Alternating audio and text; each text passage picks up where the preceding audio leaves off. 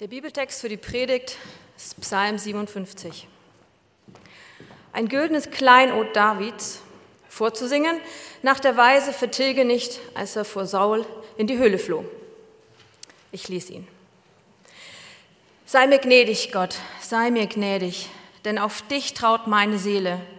Und unter dem Schatten deiner Flügel habe ich Zuflucht, bis das Unglück vorübergehe. Ich rufe zu Gott, dem Allerhöchsten, zu Gott, der meine Sache zum guten Ende führt. Er sende vom Himmel und helfe mir, von der Schmähung dessen, der mir nachstellt. Gott sende seine Güte und Treue. Ich liege mitten unter Löwen, verzehrende Flammen sind die Menschen, ihre Zähne sind Spieße und Pfeile und ihre Zungen scharfe Schwerter. Erhebe dich, Gott, über den Himmel und deine Ehre über alle Welt. Sie haben meinen Schritten ein Netz gestellt und meine Seele gebeugt. Sie haben vor mir eine Grube gegraben und fallen doch selbst hinein. Mein Herz ist bereit, Gott. Mein Herz ist bereit, dass ich singe und lobe. Wach auf, meine Ehre wach auf, Psalter und Harfe. Ich will das Morgenrot wecken. Herr, ich will dir danken unter den Völkern. Ich will dir Lob singen unter den Leuten. Denn deine Güte reicht so weit der Himmel ist und deine Wahrheit, so weit die Wolken gehen. Erhebe dich, Gott über den Himmel und deine Ehre über alle Welt.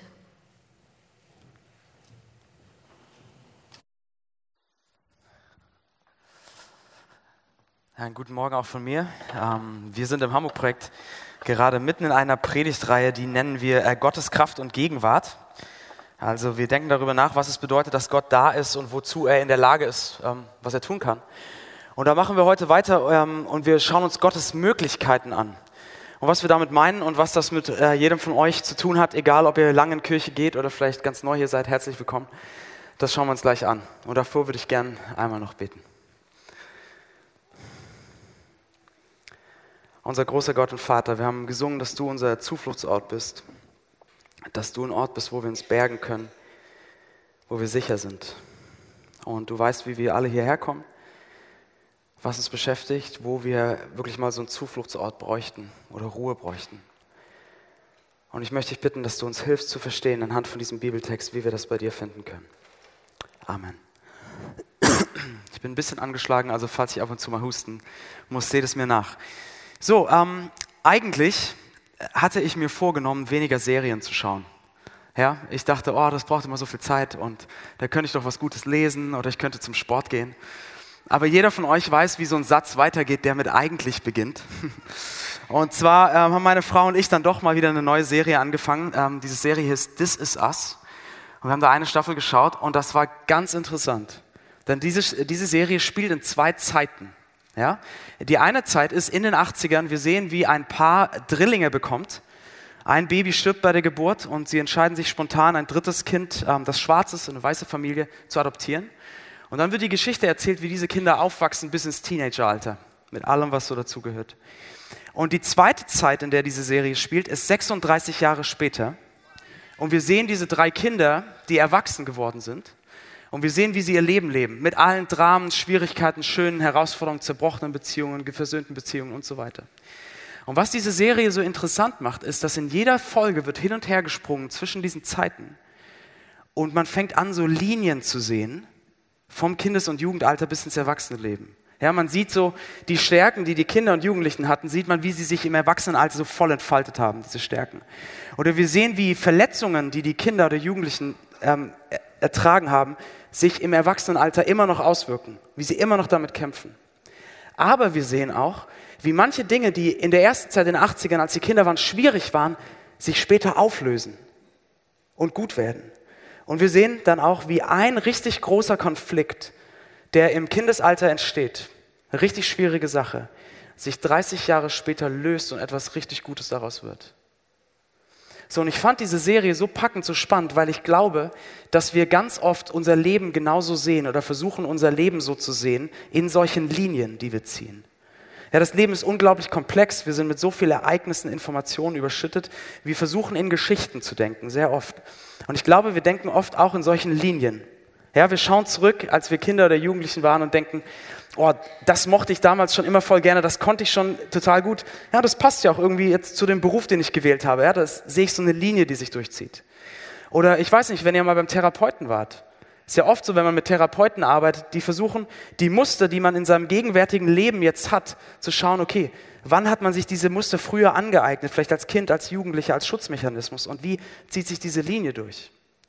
Und ich glaube besonders, wenn wir schwierige Situationen erleben, versuchen wir in diesen Linien zu denken. Wir schauen zum Beispiel zurück auf eine schwierige Situation, die wir hatten in unserem Leben, großen Konflikt, eine große Krise und schauen jetzt heute aus dieser anderen Zeit sozusagen zurück und denken, das war wirklich schwer damals. Aber ich kann sehen, wie mich das geformt hat über die Jahre und wie mich das verändert hat und was daraus geworden ist. Oder wenn wir mittendrin stecken in so einer Krise, versuchen wir so eine Linie nach vorne zu ziehen oder nicht? Und denken, das ist schwer jetzt, aber ich werde da durchgehen. Und irgendwas wird daraus werden und es wird mich verändern und es wird mich formen. Wir versuchen in solchen Linien zu denken, wie bei This Is Us. Und wir versuchen zwischen den Zeiten Linien zu ziehen und in Geschichten zu denken. Aber, aber, ich glaube, es gibt manchmal Momente im Leben, und vielleicht kennt ihr solche Momente, ähm, wo es uns nicht gelingt, so eine Linie zu ziehen. Oder wo wir glauben, das ist ein Moment, ein Punkt in meinem Leben, daraus wird nichts Grades mehr werden. Da werde ich auch in 20 Jahren nicht zurückschauen können und sagen, daraus hat sich irgendwas ergeben, daraus ist irgendetwas Gutes geworden. So Momente, wo wir denken, der gerade Weg, wie Dominik es gesagt hat, ja, dieser Weg, der gerade vor uns lag, hat so eine Kurve genommen und es gibt keinen, keine Art und Weise, wie das wieder gerade wird. Ob das eine zerbrochene Beziehung ist, ob das ein schwerer Fehler in der Vergangenheit ist, ob das ähm, der Karriereknick ist, der nicht so Happy End sich ausgewirkt hat, sondern der einfach ein Knick bleibt, ob das eine Krankheit ist, die ihr habt wo wir denken, unser Weg, der so schön gerade war, ist so kurvig geworden, so ungerade geworden. Und ich kann mir nicht vorstellen, dass daraus irgendwann mal so eine Linie wird und sich irgendetwas daraus ergibt. Und ich will mit euch heute über diese Momente nachdenken. Über diese Kurven in unseren Geschichten. Über diese Momente, wo wir denken, alles ist ungerade geworden. Und ich möchte mit euch fragen, was für eine Rolle könnte der christliche Glaube spielen im Umgang mit diesen Momenten? Was für eine Rolle könnte Gott vielleicht spielen? Und das möchte ich mit euch anschauen anhand von diesem Bibeltext, den wir gerade gelesen haben, der Psalm 57. Das ist ein Lied oder ein Gedicht, das König David geschrieben hat, circa 1000 vor Christus. Also 3000 Jahre altes Lied. Und David hat dieses Lied geschrieben, als er sich ähm, buchstäblich in einer Höhle versteckt hat vor seinen Feinden. Und ich will dieses Lied mit euch anschauen, drei Gedanken, ähm, um zu schauen, was das für uns bedeutet, für unsere ungeraden Wege. Und diese drei Gedanken sind erstens die Nacht in der Höhle, Zweitens der Weg aus der Höhle. Und drittens das Lied in der Höhle. Okay? Die Nacht in der Höhle, der Weg aus der Höhle, das Lied in der Höhle. Lass uns mal einsteigen. Die Nacht in der Höhle. So. David beginnt diesen Psalm und wir sehen in der Überschrift so ein güldenes Kleinod Davids, also ein, ein kunstvoll gestaltetes Lied, ähm, als er vor Saul in die Höhle floh. So, was ist die Situation hier? Wir schreiben ungefähr das Jahr 1000 vor Christus ähm, grob und Saul war zu dieser Zeit der König in Israel. Ja? Aber er war ein schlechter König und deshalb hatte Gott, ähm, der zentral im Leben dieses Volkes war, hatte Gott sich einen jungen Mann ausgesucht, der der nächste König werden sollte. Und das war David.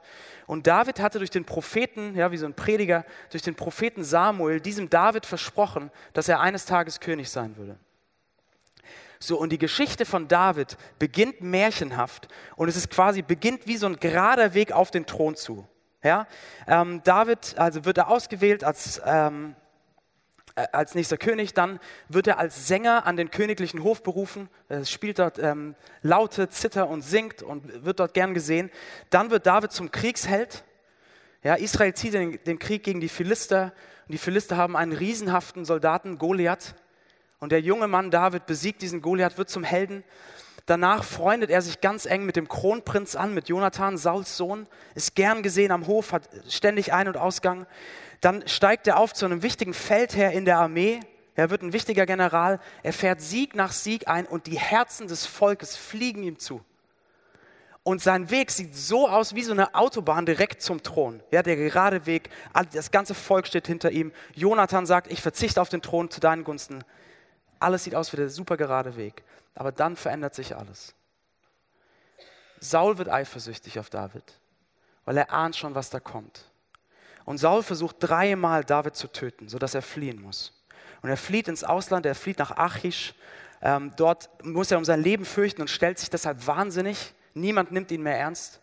Leute scharen sich um ihn, die alle total zerbrochen sind, Leute, die verschuldet sind, die verbittert sind, die kaputt sind. Er hat so einen Haufen von kaputten Leuten um sich herum.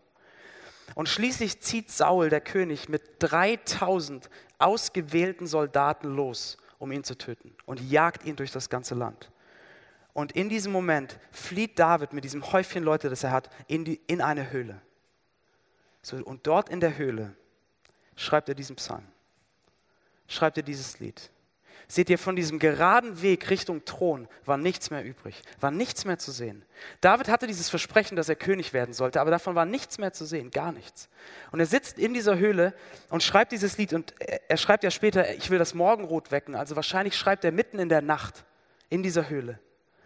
Und jetzt hört euch mal an, was er sagt. Er, er, sagt, sei mir gnädig, mein Gott, sei mir gnädig. Oder Vers 4, Gott sende vom Himmel und helfe mir, weil meine Feinde mir nachstellen. Vers 5, ich liege mitten unter Löwen. Oder Vers 7, sie haben meine Seele gebeugt. Was für ein Satz, sie haben meine Seele gebeugt. Er gibt uns hier wirklich so einen Einblick in sein Innerstes. Und da ist, den Weg zum Thron hat er sich sicher anders vorgestellt. Da ist nicht mehr dieses Aufrechte, sie haben meine Seele gebeugt. Er ist niedergeschlagen, niedergeworfen. Und dieser gerade Weg, der da zu sein schien, von diesem Weg ist nichts mehr zu sehen. So, und meine Frage an euch ist, was sind ähm, was sind in eurem Leben solche Höhlensituationen, solche Höhlenmomente, wo ihr das Gefühl habt, der gerade Weg, den ihr vor Augen hattet, den ihr gehen wolltet, ist ungerade geworden und ihr findet euch wie nachts in der Höhle, ohne Hinterausgang, in der Sackgasse. Was ist das bei euch? Ist das vielleicht irgendeine Entscheidung, die ihr vor Jahren getroffen habt, wo ihr im Nachhinein denkt, das war so ein schwerer Fehler und jetzt ist hier diese zerbrochene Beziehung und das Kind und keine Ahnung, wie wir das hinbekommen sollen? Oder ist es ein Fehler, wo ihr denkt, oh, die, die finanziellen Auswirkungen oder vielleicht was in meinem Führungszeugnis steht, das wird mich noch Jahre verfolgen? Oder vielleicht so ein schwerer Fehler, dass wenn ihr Christen seid oder euch mit Gott beschäftigt, ihr auch denkt, boah, wenn, weil das gelaufen ist, da habe ich das Gefühl, ich, Gott ist mir auch nicht mehr wirklich nah und ich weiß auch nicht, ob sich das nochmal ändern wird. Oder ist das vielleicht bei manchen von euch äh, eine Krankheit oder eine Depression und ihr fühlt euch wirklich wie nachts in der Höhle? Ja, umgeben von so einem Schleier von Dunkelheit. Die Hoffnung scheint sehr, sehr so ein kleines Lichtchen nur geworden zu sein. Oder steht ihr vielleicht so vor den Scherben eurer Karriere? Ihr hattet euch das so schön ausgemalt. Aber dann im entscheidenden Moment wart ihr nicht stark genug, wart ihr nicht schnell genug, keine Ahnung, ihr habt es nicht geschafft. Und so langsam aber sicher kriechen so die Zukunftsängste hoch. Und man denkt, was soll denn daraus werden? Was ist das bei euch? Habt ihr sowas in eurem Leben? Wo ihr denkt, der gerade Weg ist, hat so eine Kurve genommen, ist ungerade geworden und ihr nicht sehen könnt, wie daraus noch was werden soll. Und meine Frage ist, wenn wir das haben, solche Momente in unserem Leben, wie gehen wir damit um? Wie gehen wir damit um? Wir könnten uns entweder so, äh, so typisch Großstädter ja, in Zynismus flüchten und sagen, naja gut, es könnte alles viel schlimmer sein, der HSV und St. Pauli spielen gerade ganz guten Fußball, also ähm, wir, werden wir zynisch und drängen es weg. Oder geht es vielleicht einfach nur darum, dass wir besonders standhaft sind, besonders resilient werden? Ich habe gestern Abend äh, auf Zeit Online so einen Artikel über Stephen Hawking gelesen. Ähm, dieser berühmte Physiker, der vor kurzem gestorben ist. Dieser Mann hat mit 21, als er am Beginn der atemberaubendsten Physikkarriere war, die es gab, diese Diagnose bekommen, dass er an einer Krankheit leidet, Muskelkrankheit, die nicht heilbar ist, die ihn Stück für Stück lähmen und schließlich töten wird. Mit 21. Und dieser Artikel ging darum, was Hawking für eine unfassbare Resilienz, für eine Widerstandskraft entwickelt hat. Und hat gelebt bis 76 und ist der bedeutendste Physiker unserer Zeit geworden. Ist, ist einfach das, was wir brauchen, dass wir sagen, ja, das ist toll und wir müssen uns einfach anstrengen und schauen, wie wir resilient werden. Das ist alles gut. Oder, also werden wir zynisch, müssen wir resilient werden. Oder gibt es vielleicht im christlichen Glauben auch eine Ressource, eine Kraftquelle, etwas, was uns hilft, in diesen Momenten umzugehen? Und ich glaube ja. Ich glaube, wir können etwas finden, was David gefunden hat in der Höhle. Und das ist Hoffnung. Und das ist unser zweiter Gedanke, der Weg aus der Höhle. Ja? David sitzt nachts in der Höhle, von seinem geraden Weg ist nichts mehr zu sehen. Und er schreibt dieses Lied, er schreit um Hilfe zu Gott. Aber David hat trotzdem Hoffnung. Hör dich das an, was er schreibt in Vers 2 und 3. Er sagt folgendes: Denn auf dich, Gott, traut meine Seele, also vertraut meine Seele. Und unter dem Schatten deiner Flügel habe ich Zuflucht, bis das Unglück vorübergeht. Ich rufe zu Gott, dem Allerhöchsten, zu Gott, der meine Sache zum guten Ende führt. Hört ihr das? David ist in dieser Höhle und er sagt, ich bin, trotz, ich bin geborgen. Meine Sicherheit ist nicht diese, der Schutz dieser Höhle, meine Sicherheit ist Gott. Und dann finde ich das ganz interessant. Er gibt Gott in diesem Moment zwei Titel. Habt ihr das gehört? Er gibt Gott zwei Beschreibungen. Und diese zwei Beschreibungen drücken wirklich so den Kern seiner Hoffnung aus. Das ist in Vers 3. Er sagt zuerst, ich rufe zu Gott, dem Allerhöchsten. Das heißt, er sagt, ich habe einen Gott, von dem ich weiß, er ist der Allerhöchste, der Allergrößte, er steht über allem. Er ist größer als meine Umstände, er ist größer als meine Sorgen, er ist größer als meine Verfolger, er ist größer als Saul. Und es gibt keine Situation, die ihm irgendwie entglitten ist, keine Situation, die zu schwer für ihn ist. Das ist das eine, was er sagt, Gott der Allerhöchste. Und das andere, hört euch das an. Er sagt, ich rufe zu Gott, dem Allerhöchsten, zu Gott, der meine Sache zum guten Ende führt. Da sitzt dieser Mann nachts in der Höhle. Von seinem geraden Weg ist nichts mehr zu sehen. Und er wagt es zu sagen, ich rufe zu Gott, der meine Sache zu einem guten Ende führt. Das heißt, der durch all diese ungeraden Wege schon weiß, wie er gerade seinen Weg dadurch gehen möchte mit David. Der über alle Umwege schon hindurch sieht, der das Ziel schon sieht, was er am Ende vorhat, wo er David hinführen will. So einen Gott, sagt David, hat er. Und daran hält er sich fest. So, aber woher kann er das denn wissen? Wo um alles in der Welt kommt diese Hoffnung her? David hat etwas, woran er sich festhält. Und das ist das Versprechen, das Gott ihm gegeben hat, dass er ihn eines Tages zum König machen wird. Und David kennt Gott, er hat ihn erlebt und er weiß, dieser Gott verändert sich nicht. Dieser Gott hält seine Versprechen. Dieser Gott bleibt gleich. Dieser Gott hält sein Wort. Und daran hält er sich fest, in der Nacht der Höhle. Und wisst ihr was? Seine Hoffnung wurde nicht enttäuscht. Kurze Zeit später konnte David die Höhle verlassen es wurde richtig brenzlig, weil Saul in dieser Höhle auf Toilette gegangen ist. Es wurde richtig heiß. Ja? Stell dir vor, du versteckst dich in der Höhle und dann kommt dein Feind, um in deine Höhle zu. Ja. Ähm, kurze Zeit später konnte er diese Höhle verlassen, aber er musste weiter fliehen. Seine Flucht war nicht zu Ende. Er musste weitere Schlachten schlagen und Jahre später, Jahre später wurde er schließlich König. David hatte jahrelang warten müssen. David musste durch die Dunkelheit gehen und durch die Sorgen. Aber Gott hatte ihn durch all die ungeraden Wege, durch alle Umwege ans Ziel gebracht und er hatte sein Versprechen gehalten. So, David hatte sich in der Dunkelheit an diesem Versprechen festgehalten. Woran können wir uns festhalten? Was ist mit uns jetzt, heute, mit unseren ungeraden Wegen? Woran können wir uns festhalten? David hielt sich fest in der Dunkelheit an dem Versprechen, das Gott ihm gegeben hatte. Und wir können uns festhalten an einem größeren König, der für uns in die Dunkelheit gegangen ist. Seht ihr, Jahrhunderte später betete wieder ein Mann nachts ganz alleine in der Dunkelheit. Ein Mann, der Sohn Davids genannt wurde. Ein Mann, der der Nachfahre, Nachfolger von David war. Der König, auf den alle gewartet hatten, Jesus Christus. Und dieser Jesus betete alleine in der Dunkelheit des Garten Gethsemanes. Und so wie David in Vers 4 sagt, oh Gott, schick mir Hilfe vom Himmel, so hat Jesus in diesem Moment überlegt, ob er Hilfe vom Himmel rufen soll. Und er sagt an einer Stelle, ich wüsste, ich könnte Legionen von Engeln rufen, die mich hier rausholen. Aber wisst ihr was? Er entscheidet sich, es nicht zu tun. Und er ruft nicht wie David hier, Gott, hilf mir heraus, sondern er, was sagt er? Er sagt, Gott, dein Wille geschehe. Jesus Christus bleibt in der Dunkelheit. Ja, er geht in die tiefste Dunkelheit, in den Tod am Kreuz für uns. So, und warum tut er das? Seht ihr, ich glaube, wir schauen auf unser Leben oft und wir denken, oh, an dieser Stelle äh, ist mein Weg ungerade geworden oder hier ist der Knick gekommen. Davor lief eigentlich alles ganz gut. Ja? Ich wusste, wo ich lang will, mein Weg war gerade. Aber wisst ihr was? Aus Gottes Perspektive ist unser Weg noch nie gerade gewesen. Aus Gottes Perspektive war unser ewiger Weg der ungeradeste Weg, den ihr euch vorstellen könnt. Ein Weg voller Zickzack, ein Weg, der sich um uns selbst dreht die ganze Zeit. Ein Weg, der uns in Ewigkeit weit weg führt von Gott. Weit weg führt von Gott, absolut ungerade. Aber Gott wollte diesen ewigen ungeraden Weg in einen ewigen geraden Weg verwandeln, direkt zu ihm.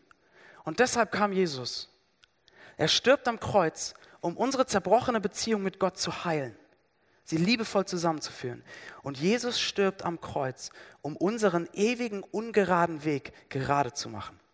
gerade zu machen, in einen, wie so ein ewig breiter Weg, der uns direkt nach Hause führt zu Gott. In eine Ewigkeit voll Glück, voller Geborgenheit, voller Sicherheit, wo alles gut ist. In ein ewiges Zuhause. Und so wie Gott David ein Versprechen gegeben hatte, dass er alles gut macht, so verspricht Jesus Christus uns, wenn ihr Christen seid oder wenn ihr Christen werdet, verspricht er, wenn ihr mir glaubt, wenn ihr mir vertraut, dann bringe ich euch nach Hause. Dann ist euer Weg gerade in Ewigkeit. Dann gibt es nichts, was euch von meiner Liebe trennen kann. Dann führe ich am Ende alles zum Guten für euch. wir lesen dieses Versprechen in Römer 8, Vers 28. Paulus schreibt das. Eines aber wissen wir, alles trägt zum Besten derer bei, die Gott lieben. Alles trägt zum Besten derer bei, die Gott lieben. Und Leute, wir dürfen diesen Satz nicht so platt verstehen. Ja, so, dass wenn ich Christ bin oder ich Christ werde, alles in meinem Leben, was schlecht ist, sofort gut wird und sich sofort in was Gutes verändert. Und dass ich bei jedem Leid sofort sehen kann, was da Gutes rauskommt. Das meint das nicht. Sondern das meint, dass wir eines Tages, wenn wir vor Gott stehen, nach unserem Tod, wir sehen werden, dass alles, was geschehen ist, alles, was wir erlebt haben, zu unserem Besten beigetragen hat, nämlich dazu beigetragen hat, dass wir jetzt hier sind, zu Hause, in ewiger Sicherheit. Und dass wir im Nachhinein sehen werden, wie das alles sich zusammenfügt, auch wenn wir das jetzt nicht sehen. So, woran können wir uns festhalten? David hat sich an dem Versprechen festgehalten. Wir können uns festhalten an Jesus Christus, der unseren ewigen ungeraden Weg gerade gemacht hat. So, und vielleicht denkt ihr, okay, das ist gut, das, das ist die gute Nachricht, das ist das Evangelium. Was bedeutet das jetzt konkret für meine ungeraden Wege? Für die Momente, wo ich das Gefühl habe, da wird nichts gerade mehr. Lasst mich euch zeigen. Und ich werde jetzt mal diesen Gang hier äh, als Veranschaulichung nutzen. Falls ihr neu hier seid, keine Sorge, es passiert überhaupt nichts Komisches. Ähm, und wir laufen sonst auch nicht hier rum. Aber lasst. Ja, ihr oben könnt mich jetzt nicht sehen, es tut mir leid. Aber ich laufe hier durch diesen großen Gang. Jesus hat unseren ewigen, ungeraden Weg gerade gemacht. Und durch das Kreuz hat er uns wie so einen ewig breiten Weg breite Bahn hier in die Ewigkeit gebahnt. Das Ziel steht fest bei Gott, unserem Vater. Und das ist jetzt mal sozusagen der, der breite Gang in die Ewigkeit. Ja? Und vielleicht, ich weiß nicht, vielleicht nehmt ihr euch das mit und immer wenn ihr in den Gottesdienst kommt und ihr lauft den Gang lang oder drüben, denkt ihr, ich laufe den breiten Gang in die Ewigkeit. Vielleicht könnte ja nett sein. Ähm, so, wir haben diesen, dieser ungerade Weg ist gerade geworden und wir laufen auf diesem Weg. Und das Ziel ist klar und wir werden ankommen. Aber auf diesem Weg laufen unsere kleinen Wege trotzdem nicht immer gerade. Ja, wir laufen hin, wir, wir machen Kurven, wir treten vielleicht manchmal einen Schritt zurück, wir drehen uns vielleicht um uns selbst oder wir stolpern und fallen hin. Aber in all dieser Zeit, der Weg in die Ewigkeit ist klar und Gott führt uns diesen Weg und das Ziel ist klar und die ungeraden Wege, die wir hier gehen, ändern nichts daran. So, was bedeutet das für uns? Das bedeutet auf der einen Seite, seht ihr die Sicherheit, die darin ist. Es bedeutet, egal wie ungerade euer Weg jetzt gerade aussieht als Christ, Ihr seid geborgen auf diesem großen Weg, den Gott euch führt. Ihr seid in seiner Hand. Ihr seid nicht allein, ihr seid nicht verlassen. Aber eine zweite Sache noch. Wenn Jesus in der Lage war und die Kraft hatte, euren ewigen ungeraden Weg in einen geraden Weg zu verwandeln, hat er dann nicht auch die Kraft, unsere kleinen Wege, die wir auf diesem Gang gehen, zu verwandeln und gerade zu machen? Natürlich hat er das. Schaut euch Jesus an. Er hat aus unserer ewigen Zerbrochenheit ein ewiges Leben gemacht. Kann er dann nicht auch jetzt aus unserer jetzigen Zerbrochenheit neues Leben bringen? Natürlich. Er hat uns am Kreuz jeden Fehler, jeden unserer Fehler vergeben. Glaubt ihr wirklich, dass es da jetzt irgendeinen Fehler in eurem Leben gibt, wo Gott sagt, boah, das ist zu groß, da kann ich nichts mehr draus machen? Natürlich nicht. Jesus hat am Kreuz die Beziehung, die im gesamten Universum am zerrissensten und am kaputtesten war, nämlich zwischen Gott und uns, hat er zusammengefügt und in eine liebevolle Einheit verwandelt. Glaubt ihr nicht, dass er dann auch jetzt jede Beziehung, die zerbrochen ist, heilen kann? Jesus hat unsere ewige Krankheit verwandelt in ewiges Wohlsein. Kann er dann nicht auch jetzt uns heilen?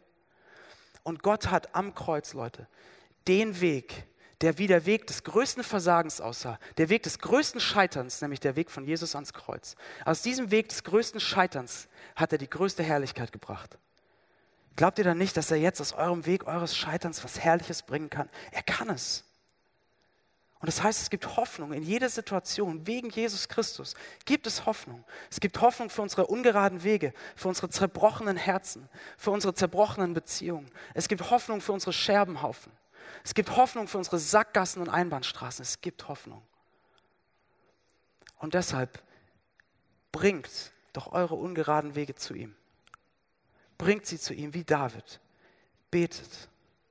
Fragt andere, ob sie beten für euch. Sucht die Gemeinschaft mit anderen Christen, die euch das zusprechen, dass ihr geborgen seid auf diesem Weg und dass Jesus die Kraft hat, alles zu verändern. Bringt es zu ihm. Und für diejenigen von euch, die vielleicht, äh, vielleicht kommt ihr seit einer Weile hierher, vielleicht seid ihr auch neu heute da und ihr beschäftigt euch so langsam mit Gott, tastet euch mal ran an den christlichen Glauben.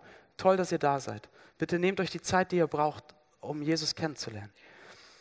Aber vielleicht seid ihr gerade in einem Moment, wo ihr euch dieser ungeraden Wege in eurem Leben sehr bewusst seid.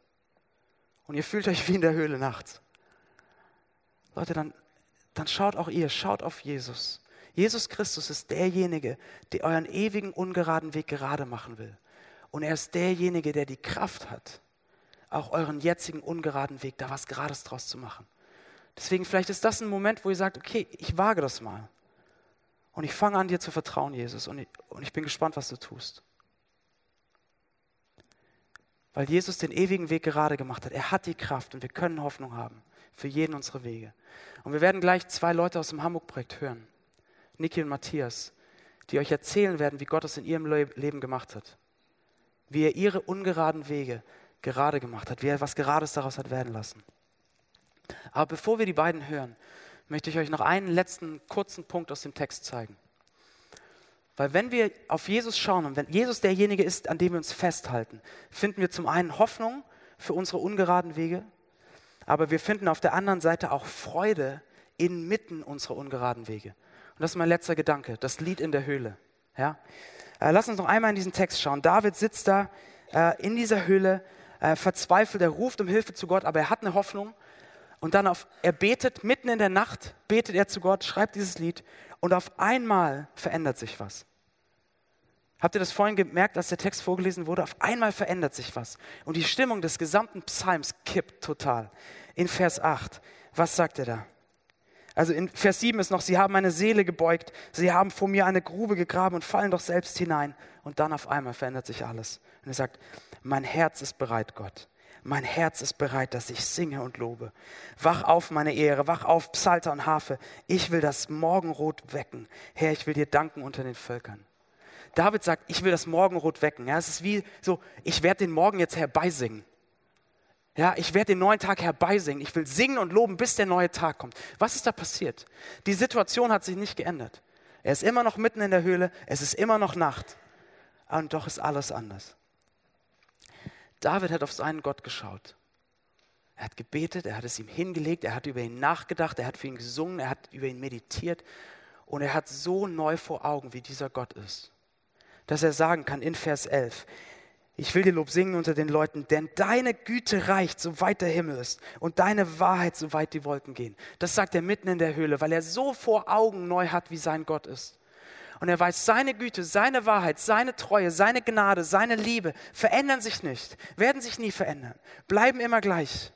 Ob ich in der Höhle sitze oder nicht, egal wie es ist. Und David hat neu vor Augen, was er mit seinem Gott hat. Und, und das ist genug für ihn. Und das verändert alles in ihm. Und Leute, ich glaube, diese Freude, die David findet, mitten in seinem ungeraden Weg, ist eine Freude, die wir auch finden können. Ist eine Freude, die wir auch finden können. Wenn wir in unseren ungeraden Wegen zurück zu Jesus kommen und auf ihn schauen. Wenn wir sozusagen für jeden Blick, den wir auf unsere Sorgen werfen, fünf Blicke auf ihn werfen. Wenn wir über ihn nachdenken, von ihm singen, von ihm lesen, über ihn meditieren, mit ihm beten, bis wir sehen, was wir in ihm haben. Nämlich eine unveränderliche Güte. Ein, ein Vater im Himmel, der uns liebt und der uns auf unserem Weg nie alleine lässt bei dem wir sicher sind, selbst in den Momenten, wo der Weg ungerade ist. Und wir haben diese ewige Hoffnung vielleicht neu vor Augen. Und Leute, ich weiß, ähm, mir geht das selbst manchmal so, wenn ich zum Beispiel Seelsorgegespräche führe, in Momenten, wo absolut alles ungerade ist. Und wir reden über diese ewige Hoffnung. Diese ewige Hoffnung, dass wir eines Tages zu Hause sind und alles gut sein wird. Und ich weiß, sehr, sehr oft wirkt diese Hoffnung wie sehr wenig. Geht euch das auch so? dass man so denkt, das ist ja alles schön und gut. Ja, Gott ist bei mir, er meint es gut mit mir und eines Tages wird alles gut sein. Das ist schön und gut, aber was hilft mir das denn bitte schön, wenn ich jetzt aus dem Loch nicht rauskomme? Leute, wir haben so diese Hoffnung verloren, weil wir diesen Gedanken der Moderne glauben, dass wir jetzt das vollkommene Glück brauchen, dass wir jetzt den Himmel auf Erden gestalten müssen. Und wir haben diese Hoffnung so klein geredet. Aber die Hoffnung ist da und sie bleibt bestehen und sie verändert sich nicht. Eure Geschichte, selbst wenn ihr gerade mitten in der Höhle sitzt, eure Geschichte ist eine Geschichte mit Happy End. Mit ewigem Happy End. Und wenn wir das sehen und uns vor Augen malen, dann können wir diese Freude finden, die David gefunden hat. Also, Niki und Matthias, ihr könnt gerne schon äh, nach vorne kommen. Was machen wir mit unseren ungeraden Wegen? In den Momenten, wo wir glauben, da wird nichts Gerades mehr drauf. Woran können wir uns festhalten? Wir können uns festhalten an Jesus, der für uns in die Dunkelheit gegangen ist, der uns aus der tiefsten Höhle des ewigen Todes geholt hat, der unseren ewigen Weg gerade gemacht hat. Wir können uns an ihm festhalten, denn weil er das getan hat, gibt es Hoffnung er hat die Kraft, alles Zerbrochene heil zu machen. Er hat es am Kreuz gezeigt. Und wir können eine Freude finden, selbst in den Momenten, wo der Weg noch ungerade ist. So, und ich habe euch beide gefragt, ähm, ob ihr erzählen könntet, wie, was in eurem Leben geschehen ist, was Gott in eurem Leben gemacht hat, in den Momenten, wo der Weg vielleicht sehr ungerade aussah. Und äh, vielen Dank, dass ihr das erzählt. Ich weiß, das braucht auch Überwindung. Äh, vielen Dank, dass ihr das mit uns teilt. Vielen, vielen Dank äh, euch beiden. Lass mich das abschließen mit einem Gebet und dann gehen wir direkt ins Abendmahl, wo wir uns diese Hoffnung neu vor Augen führen können.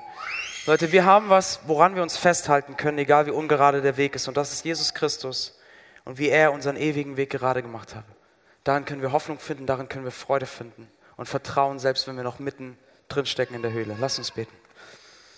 Unser großer Gott, liebender Vater, ich danke dir für die Geschichten von Niki und Matthias. Ich danke dir, was du getan hast in ihrem Leben dass du deine Güte gezeigt hast. Und du kennst all die Leute, die hier in der Runde sitzen oder die Leute in unseren Familien, in unseren Freundeskreisen, die mitten in solchen Situationen stecken, die vielleicht schon lange in solchen Situationen stecken, wo uns das Herz bricht, weil die, die Höhlenzeit nicht endet.